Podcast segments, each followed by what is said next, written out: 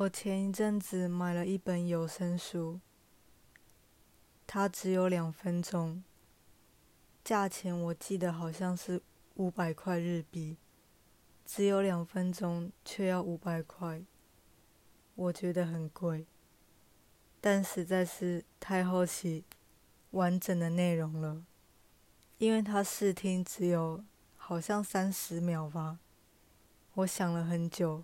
最后还是买了那本书，叫做《满园电车痴汉调教》。我一开始还想说，那个两分钟是不是打错了？其实更长。买了之后，真的只有两分钟。听完后的想法就是，色情的东西有时候还是实用最重要。